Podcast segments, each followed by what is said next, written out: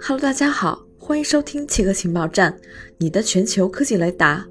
今天的奇科情报站将为您传递两条情报：英国间谍小说家约翰·勒卡雷去世。英国间谍小说家约翰·勒卡雷死于肺炎，享年八十九岁。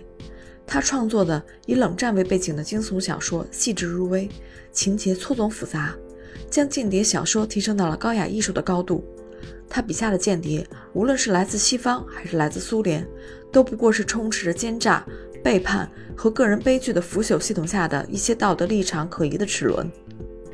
勒卡雷年轻时担任英国特工的经历，加上他在写作时所做的深入调查，赋予作品以权威。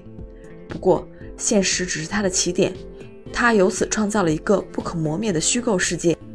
百度考虑自产电动汽车。百度正在考虑自己生产电动汽车，并与汽车制造商就这种可能性举行了商谈。这是科技企业之间智能汽车研发竞赛的最新行动。知情人士称，百度正在考虑外包制造，或者与其他制造商创建一家他持多数股权的合资企业。